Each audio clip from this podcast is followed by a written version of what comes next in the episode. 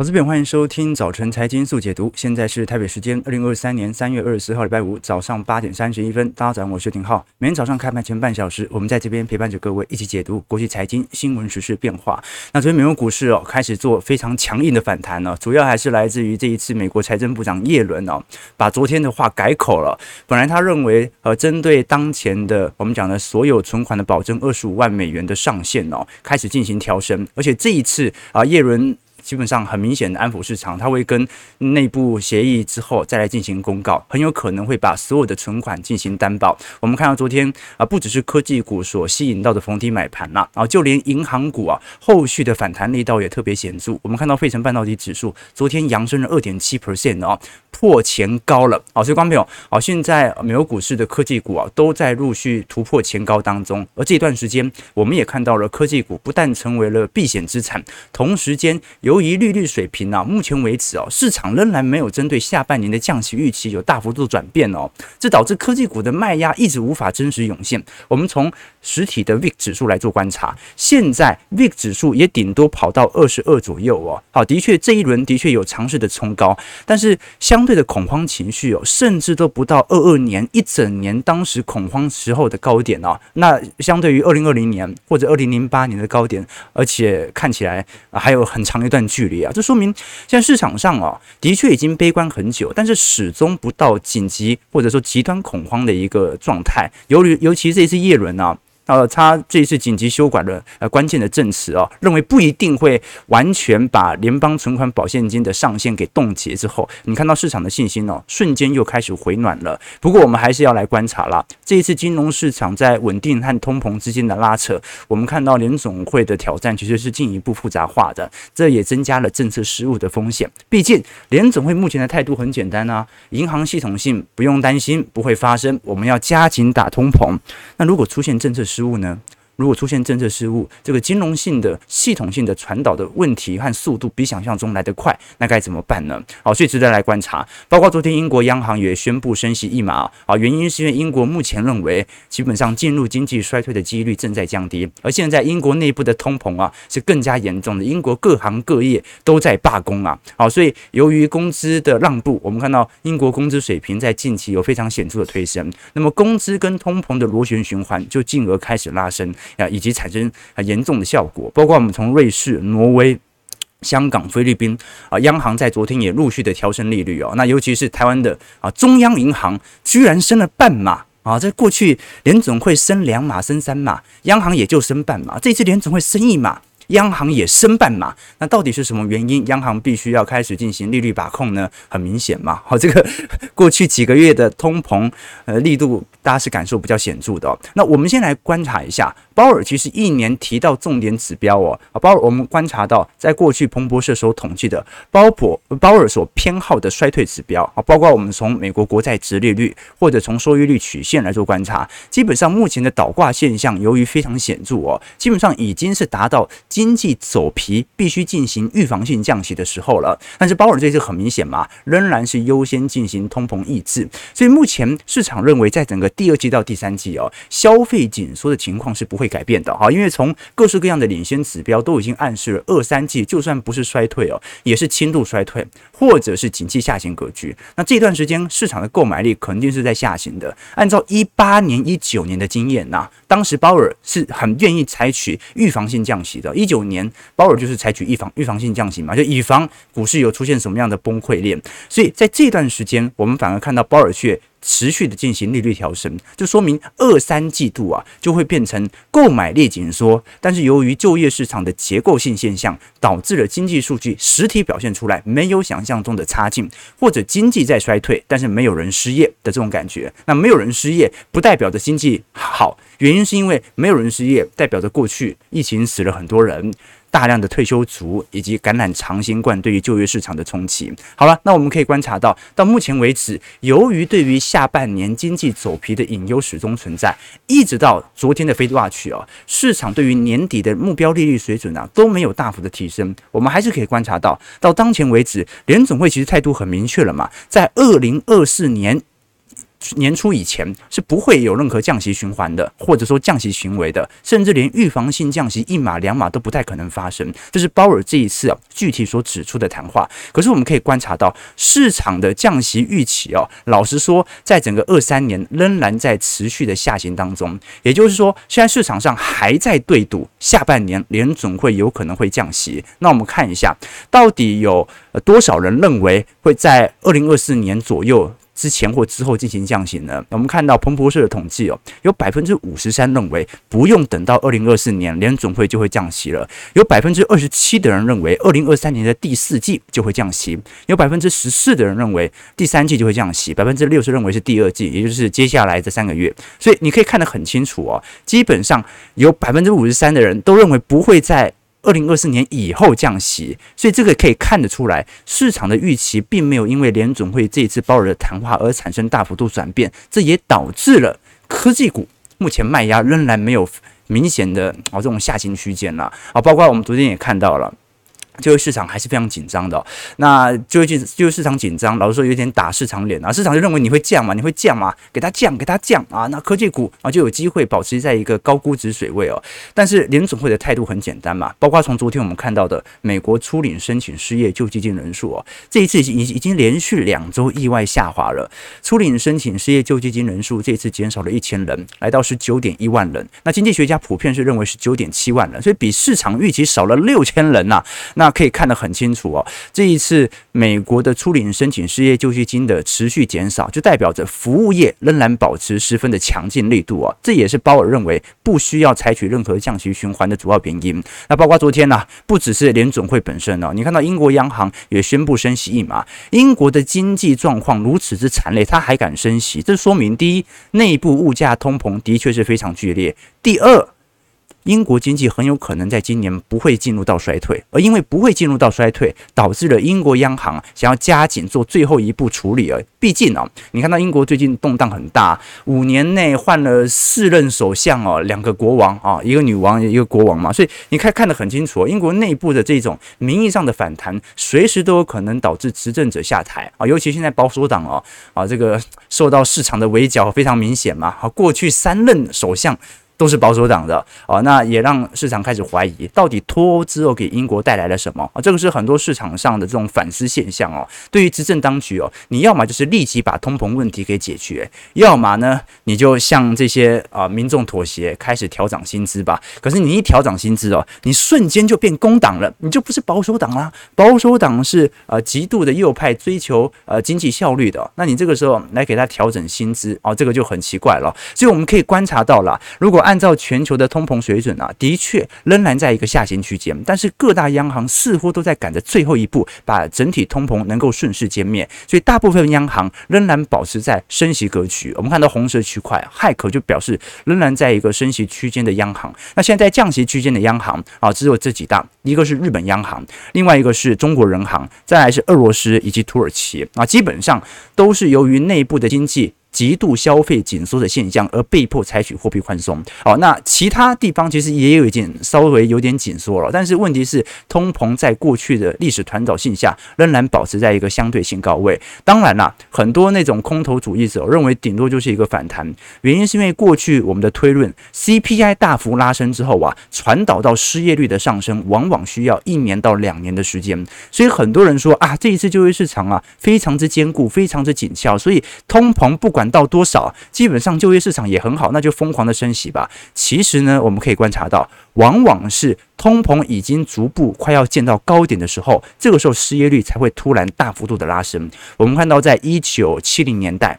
一九七四年以及一九八零年都是一样的状态，都是通膨已经升高非常久了。那这段时间通膨大幅拉升的区间，我们看到的棕色线，失业率并没有跟着攀高。为什么？因为这段时间大家还在享受这种啊市场上的炒作情绪。那一直到通膨高到极致的时候，这个时候失业率突然就会窜上来了。所以。很多人认为，即便我们看到好像劳动力市场有一点结构性的现象，但是仍然要戒慎恐惧。原因是因为失业率的上行速度啊，可能会比想象中还要快得多。一旦它的紧缩力度达成，也暗示着市场向的消费到时候。这些发达市场它就会像中国市场、像日本市场一样，进入到极度紧缩的格局。那我们就要观察一下到时候的变化了。那当然啦。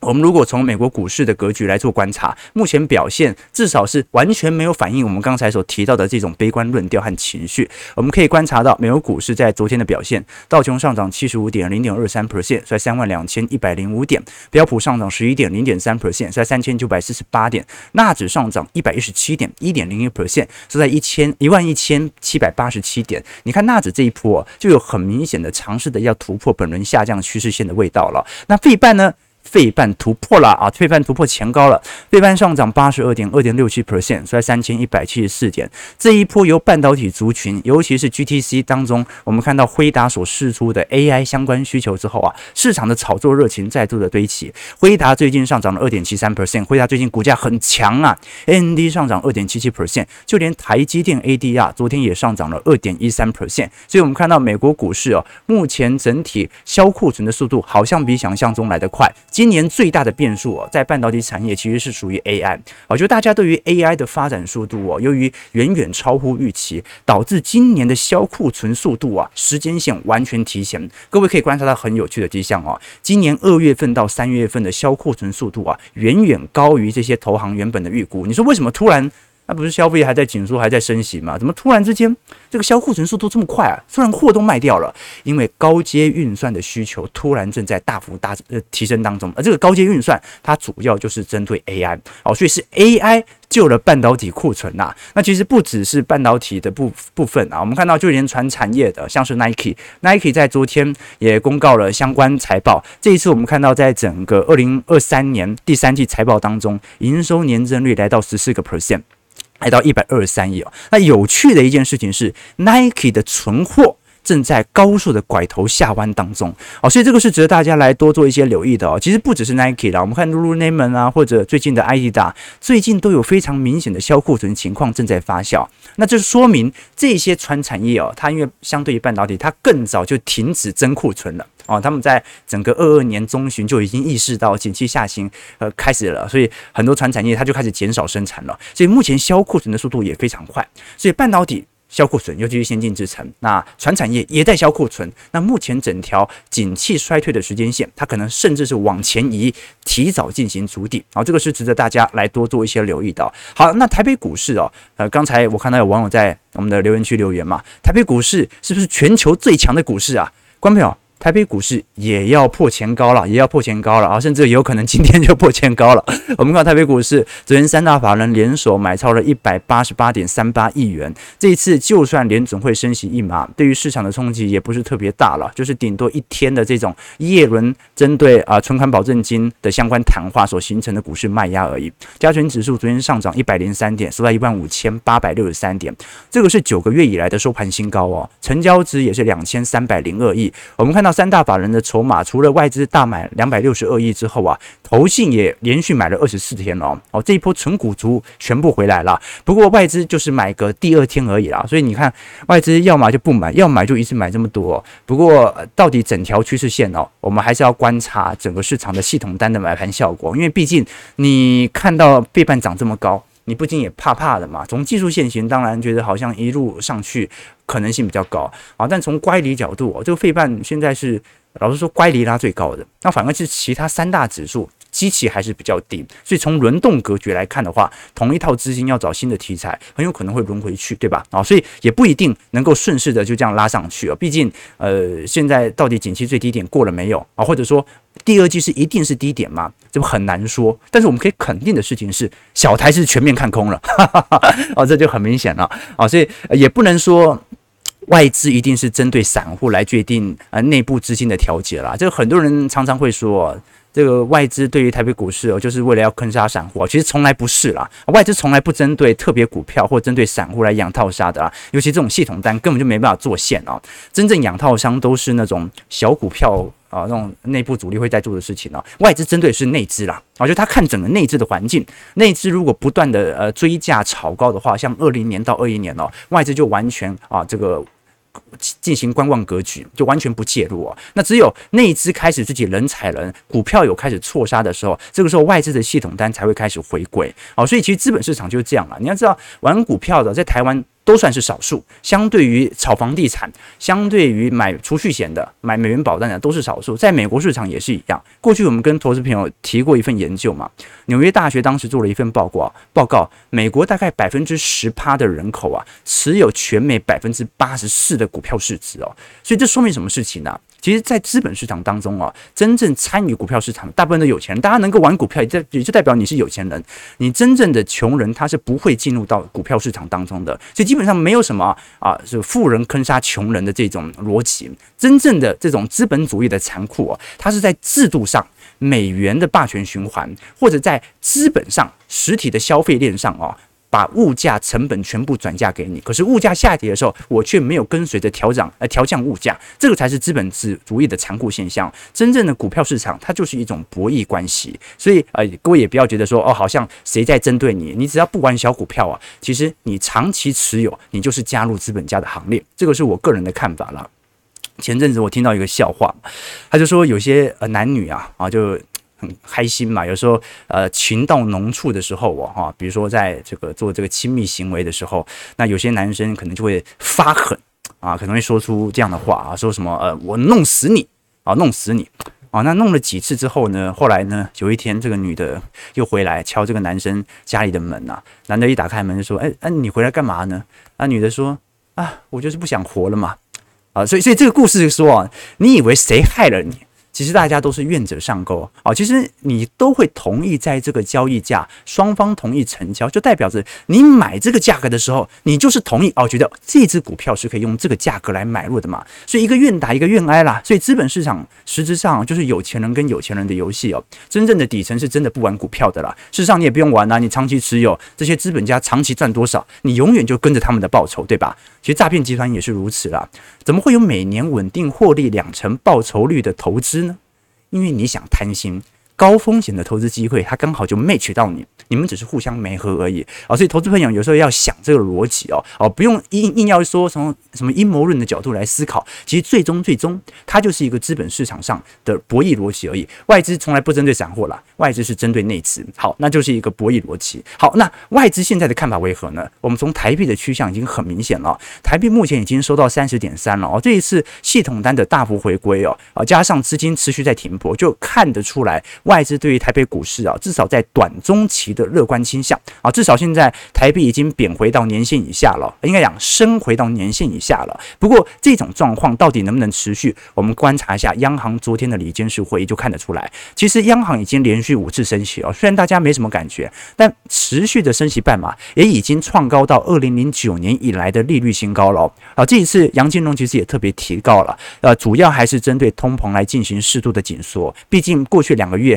大家对于通膨的感受程度应该算是蛮高的嘛，OK，所以现在趁着接下来呃市场上即将在二三季度啊尝试的筑底，甚至台湾更早哦，呃，因为现在对于美国经济的预估，预估是二三季度可能会来到最低点。不过针对中央银行的预估，因为台湾去年第四季就已经衰退了，应该不是讲衰退了，讲 GDP 负增长啊，但是今年一季度应该也会进入负增长，所以。杨金龙哦，他基本上他的看法是认为，台湾经济体最为差劲的季度应该就是现在，过了这个月到下个季度，应该就会正式回到正增长的区间，所以值得大家来多做一些留意和观察啊。如果以技术性角度来做观察，台湾在去年第四季到今年一季度都是负增长，所以台湾已经正式进入经济衰退了。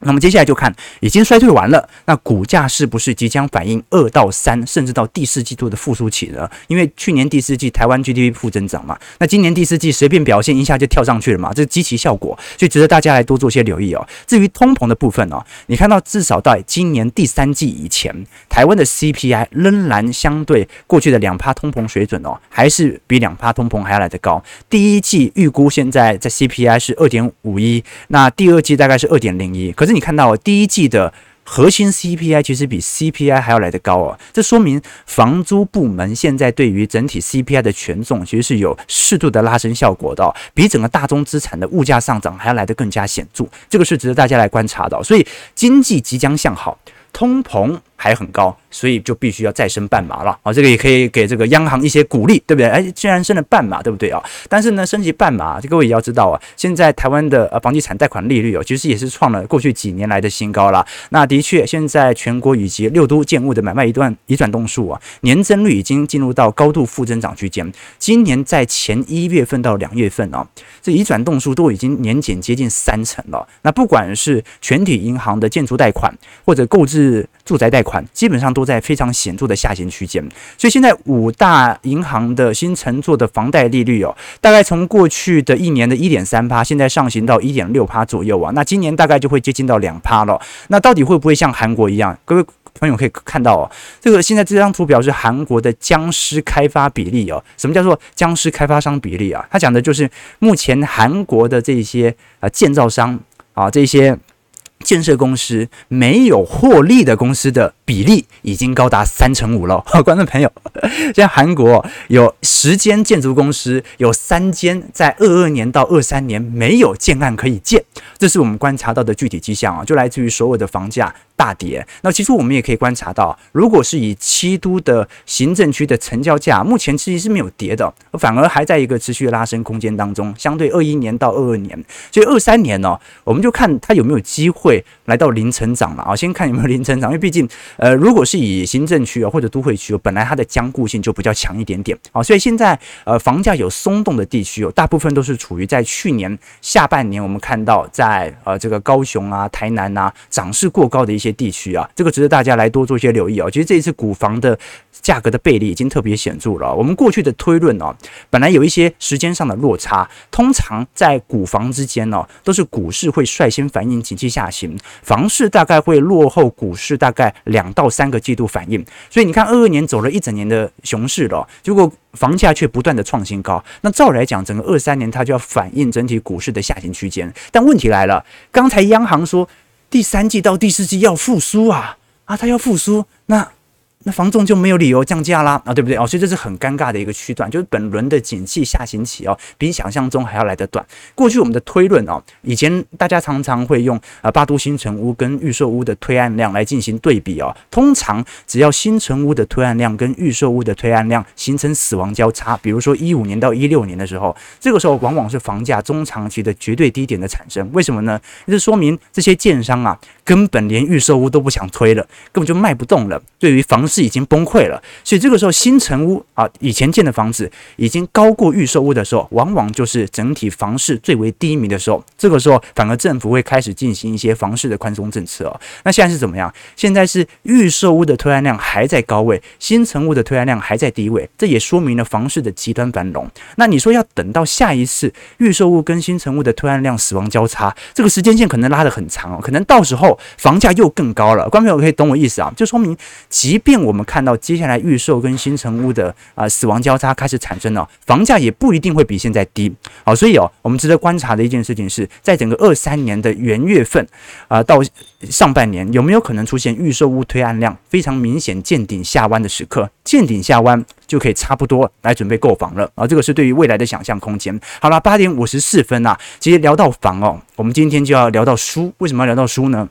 因为今天聊到这本书啊，就跟不平等跟收入有极大的相关。我们每个礼拜五都会跟投资朋友来推荐一本书籍哦，希望大家除了从我们的节目当中获取财经知识之外，也可以从不同的书籍了解整个经济世界运作的逻辑。今天这本书叫做《冲破经济停滞，以无形资产重塑成长与繁荣》。那这本书的作者啊有两位，一个是乔纳森·哈斯克尔，另外一位是史蒂安·韦斯莱克。他们两位都是英国非常著名的商学院的。经济学教授，所以这本书它其实有一点更类似于呃类学术著作，但是这本书其实聊了非常多关于目前我们所看到的一系列的以开发经济体的呃重大的问题，像是经济的停滞、不平等、脆弱、竞争功能丧失啊，就是我们想躺平啦，不想竞争啦，或者一些不真实的普通的感受，就是为什么我的 GDP 人均 GDP 台湾比日本高？那我怎么觉得日本人的生活比台湾好多的这种感觉？这种不真实的感受，我们要如何来多做一些观察？那一样哦，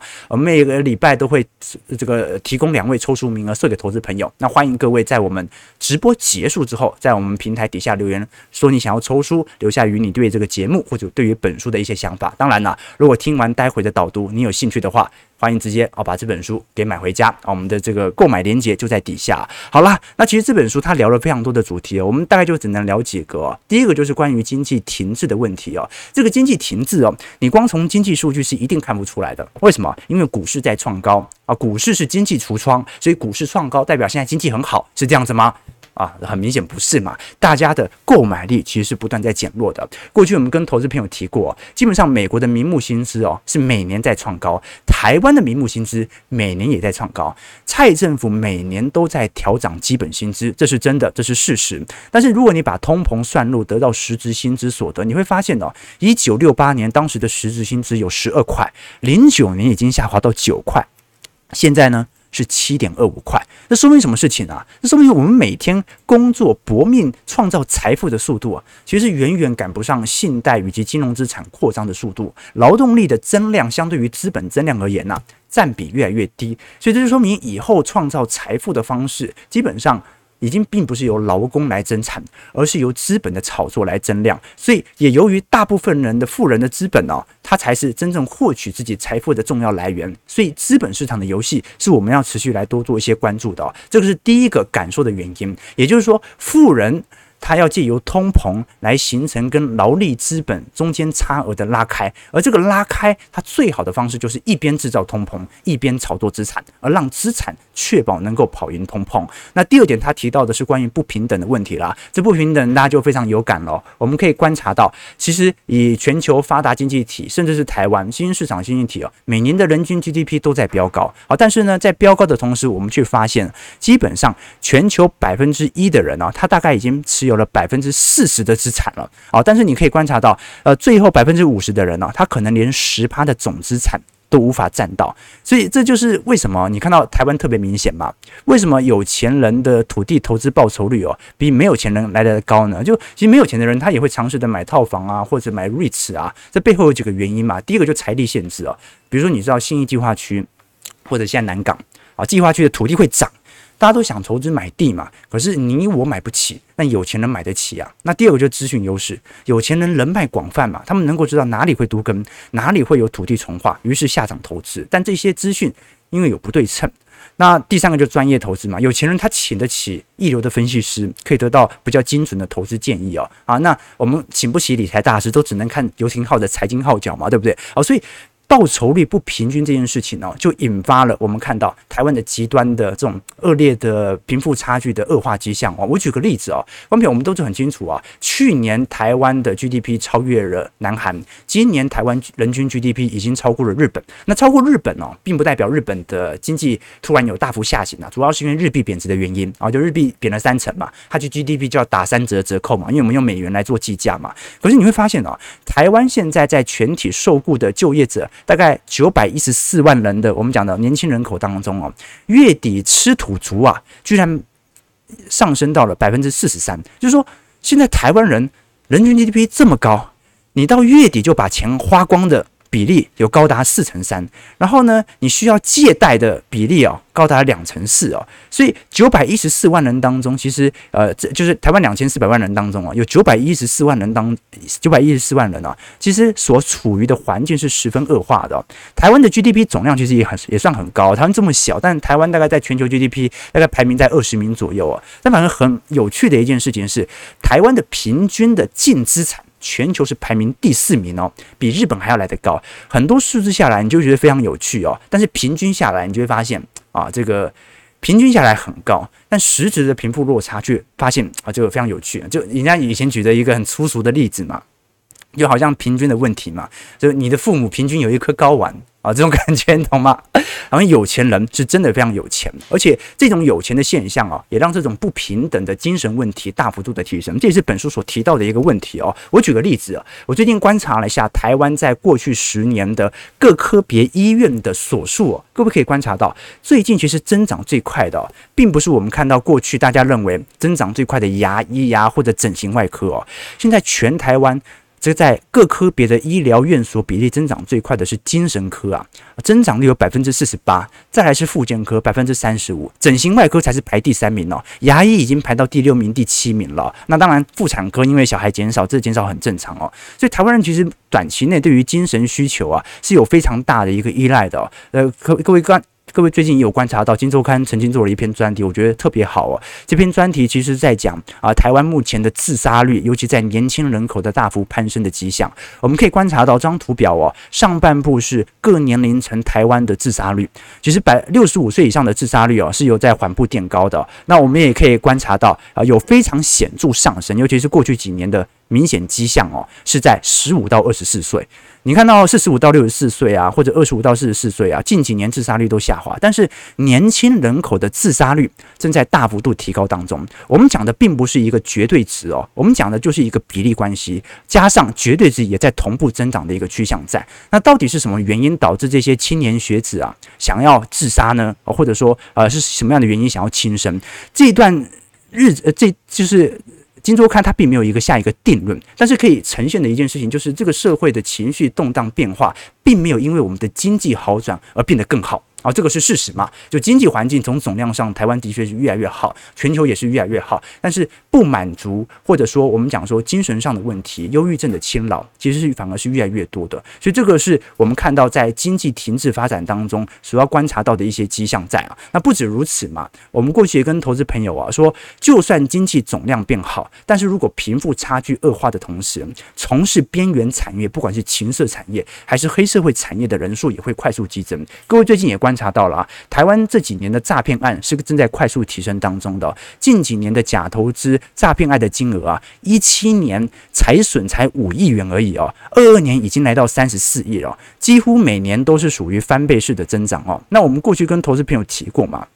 这个一个越边缘化的社会啊，你就会发现啊，会有。呃，大家的内卷化，或者说大家所要付出的这种隐形成本呢，寻租成本就会越来越高。为什么？就是你读了这么多的书，发现薪水却高不过比你书读得少的人啊！你已经把自己打扮得漂亮了，却发现你敌不过那些已经整形的人，最终就导致整个社会啊，就陷入一种显著的内卷化的迹象在。那其实从其他资料我们也看得出来啊，这种不平等的社会啊，已经让呃从事黑社会人口的从业人数啊大幅激增。最近各位也可以观察到啊。啊，你看到一百零七年到一百零九年呐、啊，我们看以这个四大帮派的呃这个我们讲的大型暴力的这个案件数啊，一百零七年是一千一百六十四件，一百零八年到一千一百八十二件哦，到一百零九年已经来到一千八百零八件了啊。那如果是从实体的件数占比来做观察的话，其实都有非常显著的迹象啊。所以人家说台湾是福尔摩沙，这两年。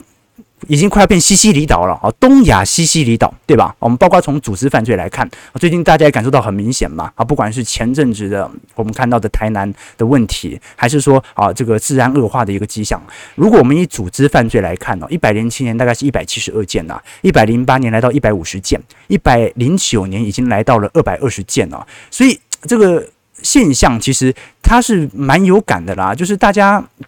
可以理解到这种。经济贫富差距的极度恶化，跟台湾的实体经济它是无法做挂钩的，就是你光从数据你是看不出来这个治安恶化的迹象在的啊，所以结呃结论啊，结论九点零四分啊，下结论啊下结论啊，所以与其努力读书啊，不如好好的学习啊搏斗技巧啊，对不对啊？你学习搏斗技巧啊啊，这个你可以保护资本家嘛啊，你可以当格斗教练呐，当保安呐，当私人保镖啊，如果不行。哦，你也可以加入啊，这个黑社会啊，可以大幅提升自己的这个工作机会，是吧？哦，所以我其实开玩笑的啦。我们简单来讲啊，就是为什么我们今天聊这本呢、叫做《冲破经济停滞》啊，就是我们所看到的经济增量跟我们所体会到的社会现实这中间的落差。到底要怎么理解呢？这本书它就是用学术的角度啊，用各式各样的数据和资料来告诉你说，这个社会的本质到底出现了什么样的问题。过去我们跟投资朋友提过嘛，这个一个社会的这种环境越恶劣，但是经济在增长的体制当中啊，容易出现这种寻租的现象。寻租是什么？那学过政治学的人都知道啊，寻租就是指非生产性的租金收益啊，而这种租金收益除了使收租的人得到利益之外啊，其他人是没有改善。环境的，比如说你是一个这个呃房子的，我们讲那种房东啦，你把房东，你把这个屋子租给一个创业的青年，哇，这个人创业成功，他就可以对这个社会啊创造更多的产值啊，那你也获得到了租金收益嘛，那这就是一种双方互利的感觉。那真正的寻租呢，其实就像是收保护费一样啊，就是比如说你经营一家。蚵仔面线哦，但是你需要付钱给当地那些流氓和混混一定数量的保护费，但其实你没有产生任何的额外收益啊，因为本来警察就应该要保护你啊，而且呢，他拿到保护费只是答应说，哎，我不会来你的蚵仔面线摊来干扰或者来干干涉你的经营哦，所以这种非生产性的收益在台湾越来越大之后啊，哦，这种。不公平的现象，它就开始发酵了。而不公平的现象，它对于整个执政当局或者整个资本主义的环境社会，它就是一种负向的侵害的现象。啊，九点零六分了，不能聊太多了。但这本书就是大量的聊这些问题啊，这个聊完深有所感呐，深有所感啊，所以也提问投资朋友啊，也是我们在了解整个资本主义社会现实的同时，也要了解它背后的不平等。到底是从何而来？早上九点零七分，如果喜欢我们节目，啊，记得要帮我们订阅、按赞、加分享。如果喜欢这本书，也欢迎各位在我们直播结束之后，啊，不要在聊天室里面留言，因为留言小编到时候抽中无法回复你哦。在我们直播结束之后，在我们的平台底下留言，祝各位投资朋友看盘顺利，操盘愉快。明天礼拜六，但是因为不开盘了，所以我们就下礼拜下礼拜一早晨财经速解读再相见。祝各位投资朋友看盘顺利，操盘愉快。